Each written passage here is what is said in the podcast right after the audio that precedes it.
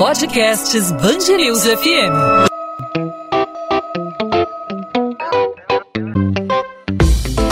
Dois às 20, com Maurício Bastos e Luana Bernardes.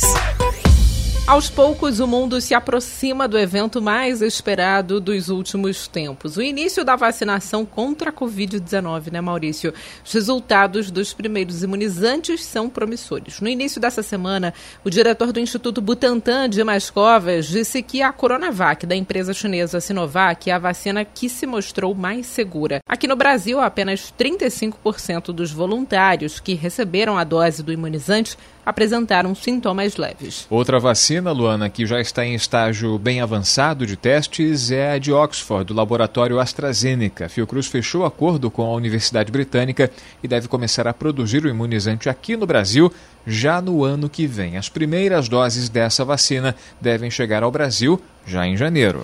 São notícias animadoras, mas que já geram aí uma discussão sobre como será o esquema para a vacinação no país. Nos bastidores da política, muita discussão. São Paulo vai vacinar. Os 45 milhões de brasileiros de São Paulo serão vacinados. E em São Paulo, a vacina será, a vacinação será obrigatória. Quem define isso é o Ministério da Saúde. O meu ministro da Saúde já disse claramente que não será obrigatória essa vacina e ponto final. O presidente Jair Bolsonaro diz que a vacina não será obrigatória, enquanto o governador de São Paulo, João Dória, afirma o oposto. A vacina será obrigatória e toda a população de São Paulo vai estar imunizada até março. Bom, afinal de contas, como os estados, como os municípios e a União devem lidar com essa questão? Para a gente tirar todas essas dúvidas, vamos conversar com Walter Sintra, professor do curso de especialização em administração hospitalar e de serviços e sistemas de saúde da Fundação Getúlio Vargas. Professor Walter, obrigado por aceitar nosso convite aqui na Band News FM no podcast 2 às 20. Seja muito bem-vindo. Muito obrigado, é uma satisfação. Professor Walter, como administrar essa questão que se tornou, acima de tudo, aí política polarizada?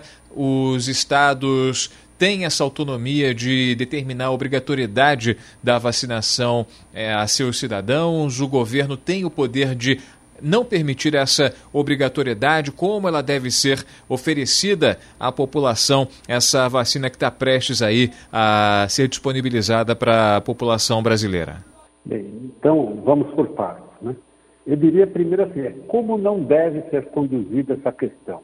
Ela não deve ser conduzida da maneira como o presidente eh, Jair Bolsonaro e o governador Dória estão conduzindo, ou seja, fazendo da questão da vacina, de uma questão de saúde pública, uma questão de embate político. É a última coisa que os dirigentes sérios de um país deveriam fazer. Então, a primeira coisa é essa. Por quê? Porque essa é uma questão de saúde pública. Tá? O uso da vacina ou o uso de protocolos de medicamentos, elas devem ser baseadas na, em questões é, de evidência científica e não de vontades e embates políticos. Veja só, por exemplo, a questão da vacina. Né? É, todos nós estamos muito ávidos querendo que as vacinas estejam disponíveis o mais rápido possível.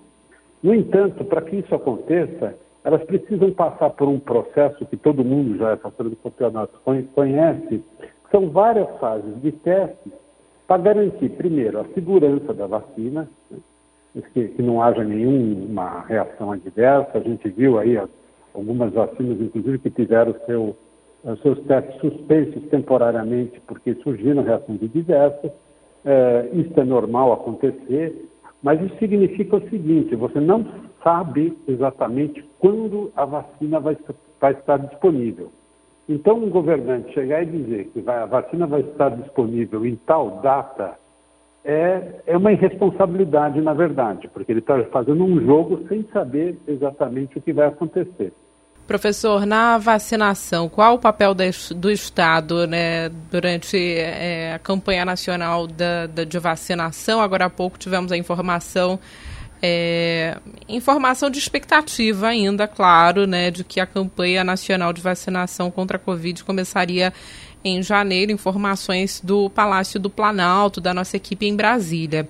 Agora a gente queria entender qual o papel do Estado na vacinação, sobre a obrigatoriedade ou não é, da vacina contra a Covid-19. É claro que a gente não vai ter é, no ano que vem ou nos próximos meses uma revolta das vacinas aqui no Rio de Janeiro ou em qualquer parte do país. Essa realidade está longe de, de acontecer, né? Mas é, o, o, papel do Estado é tornar a vacina obrigatória no sentido de mostrar a importância daquele imunizante para a saúde da população?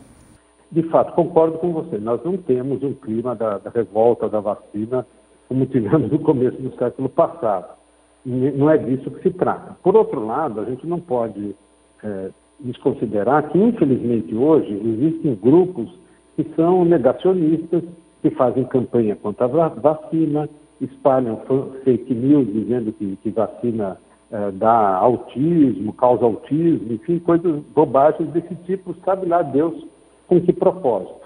Bem, não é, o, não é o caso e nós nem podemos deixar que esse tipo de coisa aconteça agora.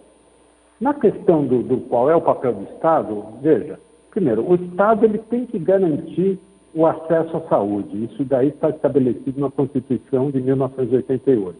É, a saúde é um direito do cidadão e um dever do Estado prover os serviços de saúde, seja diretamente, seja através de contratação de serviços, enfim, essa é a obrigação do Estado. Em relação à questão se a vacina vai ser obrigatória ou não, volto a dizer, isso vai depender da necessidade de fato de, de, de se criar um programa obrigatório. Não me parece que nesse momento os especialistas estejam colocando isso como uma coisa mandatória. Até porque o que se espera é que vai haver, de fato, uma demanda muito grande da população pela, pela vacina. Todo mundo quer, quer se vacinar para poder voltar à sua vida normal. Então, inclusive, nós vamos ter que estabelecer, o governo vai ter que estabelecer quem é que vai ter prioridade para receber a vacina? Está tá claro que os profissionais de saúde, que são a linha de frente do combate da, da pandemia, terão prioridade para serem vacinados. Depois vamos analisar quais são os grupos mais vulneráveis e que melhor se beneficiam da vacina. Então vai ter que o Estado vai ter que organizar. E quando eu digo Estado, estamos falando das três esferas de governo, né? Governo federal, estadual e municipal. O governo federal deverá, terá que prover os recursos para aquisição dessas vacinas, os recursos para aquisição dos insumos, né? se serão, dependendo do tipo de vacina, vai ser uma ou duas doses. Precisa ficar claro, precisa haver uma organização para que quem tomar um tipo de vacina vai poder tomar ou a outra vacina, deve tomar outra vacina? Provavelmente não, não existe nenhuma estudo a respeito disso, porque está tudo no, começo. Então, vai ter que ter uma organização para garantir que a pessoa que está tomando um tipo de vacina fique naquela vacina, se precisar tomar a segunda dose, tomar a segunda dose. Se for uma vacina com uma dose só, uma dose só. Quer dizer, acho que isso tudo precisa ser organizado pelo Estado. O governo federal tem que prover os recursos, né?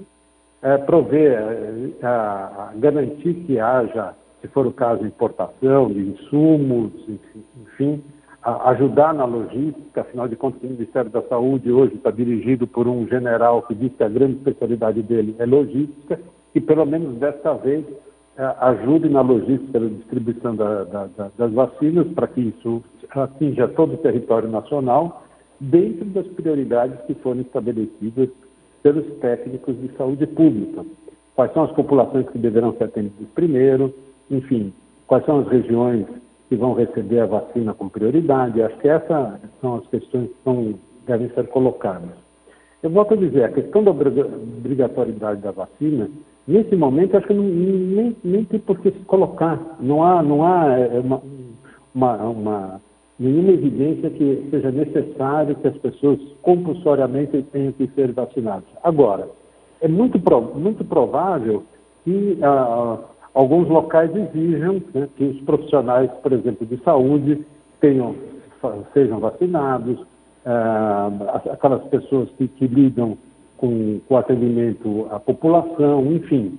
Pode ser que as próprias organizações, as próprias empresas e, eh, determinem esse tipo de é, necessidade, esse tipo de exigência para os seus funcionários. Ah, agora, não há nenhuma razão para que nesse momento a gente discuta se vai ser obrigado, se as pessoas terão que tomar vacina ou não tomar vacina. Outro dia. Agora, o Estado vai ter que garantir o fornecimento dessas vacinas, a distribuição dessas vacinas, e isso se dá nas três esferas de governo. Então é possível que, num primeiro momento, haja esta, o estabelecimento de prioridades para a aplicação da mesma forma que vem sendo feito aí nos testes para as vacinas, como tem sido feito, como foi no começo da pandemia a distribuição dos, é, dos testes é, de Covid-19, primeiro profissionais de saúde, pessoas que estão na linha de frente, pessoas que fazem parte aí dos, é, da, das atividades prioritárias, atividades econômicas prioritárias, é bem por aí. Exatamente, acho que é, com certeza, até porque né, você imagina que vai ter vacina de uma hora para outra para todo mundo. Então vai, vai ter que haver um planejamento, uma organização e uma priorização das pessoas que vão tomar a vacina.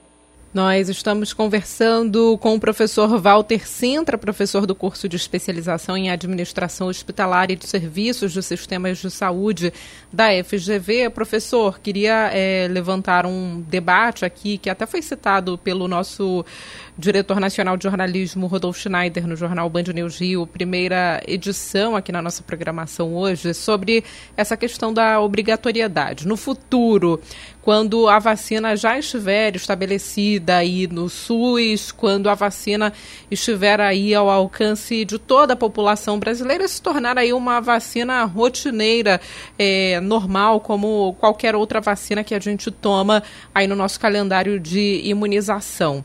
A pessoa que opta, isso na sua opinião, se o senhor não puder responder, não tem problema a pessoa que opta por não é, tomar a vacina e acaba contraindo aí a Covid-19, essa pessoa que tem um plano de saúde, o plano de saúde no futuro pode discutir se é, vai não dar cobertura a essa pessoa diante da recusa dela de ter tomado a vacina, isso é uma possibilidade de discussão no futuro?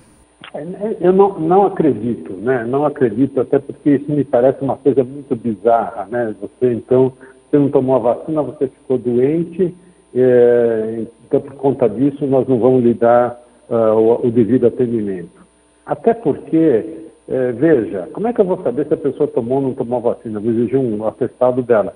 Segundo, a, a, a, o fato de eu tomar vacina, não, infelizmente, não vai significar que eu estou livre de contrair Covid. Isso vai depender da, da, da, do fator de proteção que a, que a vacina vai ter.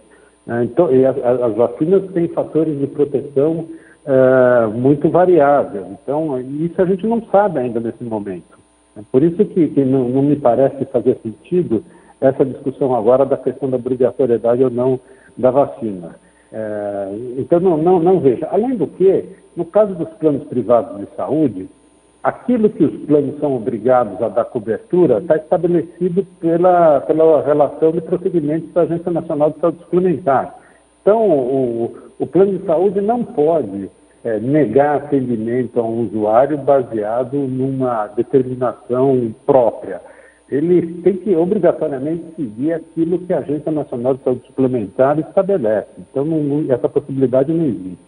Walter Sintra, professor do curso de especialização em administração hospitalar e de serviços e sistemas de saúde da Fundação Getúlio Vargas. Mais uma vez a gente agradece a sua participação aqui na Band News FM no podcast 2 às 20. Obrigado aí pelos esclarecimentos e até uma próxima oportunidade, Walter.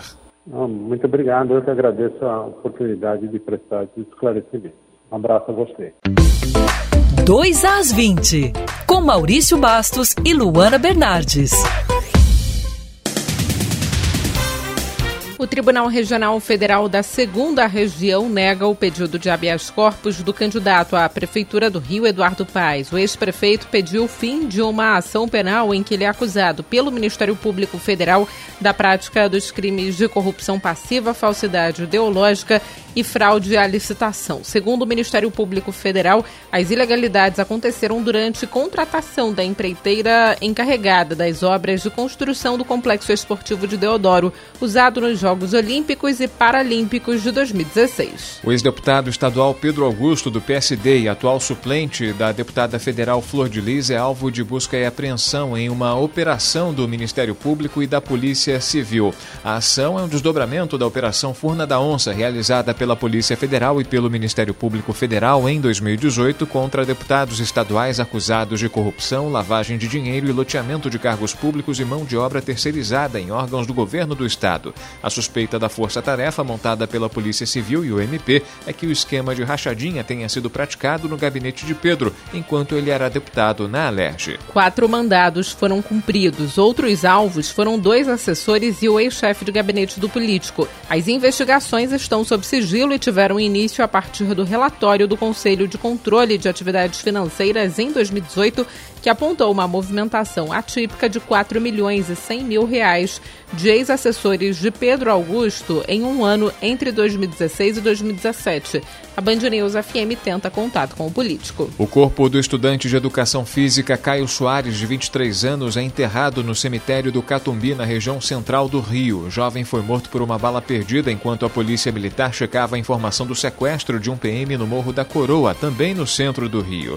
O jovem foi atingido no peito na manhã de segunda-feira, enquanto pegava um suco na geladeira de casa em Santa Teresa. As escolas de samba vão poder realizar eventos nas quadras a partir do dia 1 de novembro. O decreto publicado no Diário Oficial do município desta terça-feira faz uma atualização da fase 6B de flexibilização que está valendo desde o dia 1 de outubro. Com a liberação, disputas de sambas, ensaios, feijoadas e shows podem acontecer, mas com distanciamento social e seguindo protocolos de prevenção. Depois de autorizar a retomada das aulas presenciais da rede estadual em 16 municípios, o governo do Rio limitou a autorização para apenas 12 cidades. A nova medida começou a valer a partir desta terça-feira e somente para as turmas da terceira série do ensino médio nas modalidades regular e educação de jovens e adultos. A mudança foi anunciada pela Secretaria de Estado de Educação após a região norte fluminense retornar para a bandeira laranja, que representa risco moderado de contaminação do coronavírus. Com isso, Macaé, São Francisco de Itabapuana, Carapebus e Italva não podem aderir à flexibilização. As cidades chegaram a ser previamente autorizadas a reabrirem as unidades escolares. A Prefeitura do Rio libera bares e restaurantes para funcionar com horário livre a partir desta terça-feira. A decisão foi publicada em Diário Oficial. De acordo com o decreto, durante reunião do Comitê Científico foram apresentadas evidências que a medida de fechamento a uma da manhã tem favorecido a ocorrência do comércio ilegal após esse horário, desordem urbana e grande acúmulo de lixo. A publicação ainda aponta que as medidas de flexibilização aplicadas na fase 6, que teve início no dia 1 de outubro, não causaram impactos negativos nos indicadores de saúde da cidade. A Praia da Reserva, conhecida principalmente pelas águas cristalinas, concorreu com dezenas de outras praias, mas saiu entre as campeãs no Júri Internacional Bandeira Azul. O rótulo ecológico é altamente respeitado e reconhecido entre os setores do turismo e meio ambiente de maneira local, regional e internacional. Entre as candidaturas estavam as de praias marinas e embarcações de todos os países do Hemisfério Sul. 2 às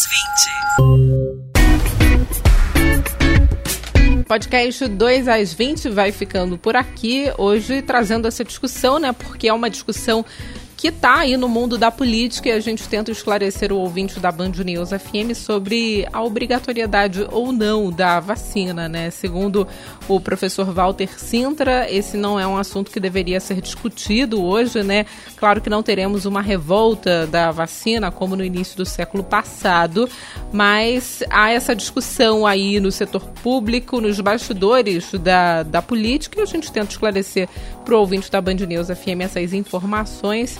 Esperando aí que ah, talvez ainda seja cedo, né, para discutir isso, mas esperando aí uma vacina eficaz contra a Covid-19, segundo o Ministério da Saúde, campanha nacional em janeiro, né, Maurício? É isso, obrigatório ou não, é uma notícia dessa possível campanha já a partir de janeiro, uma notícia que enche a todos de esperança para que comece a ser difundida aí a imunização em meio a toda a população do Brasil, em meio a essa pandemia de Covid-19 que provocou um número incalculável de mortes, mortes que não param, mortes que só crescem e talvez com a vacinação a gente consiga encontrar um freio para tantas perdas que o coronavírus trouxe não só para o Brasil, mas para o mundo inteiro. Podcast 2 às 20 ficando por aqui. A gente volta nesta quarta-feira com mais um episódio, sempre disponível para você a partir das 8 da noite, de segunda a sexta, nas principais plataformas de streaming de áudio, aí no seu tocador de podcast favorito, no seu celular ou no nosso site bandnewsfmrio.com.br. A gente pode trocar ideia nas redes sociais, você pode sugerir assuntos, fazer as suas perguntas, tirar as suas dúvidas, fazer as suas críticas também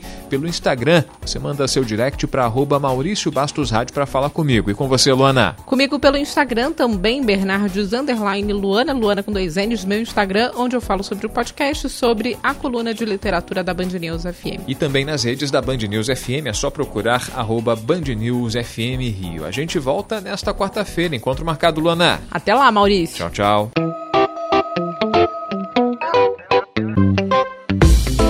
Dois às 20, com Maurício Bastos e Luana Bernardes.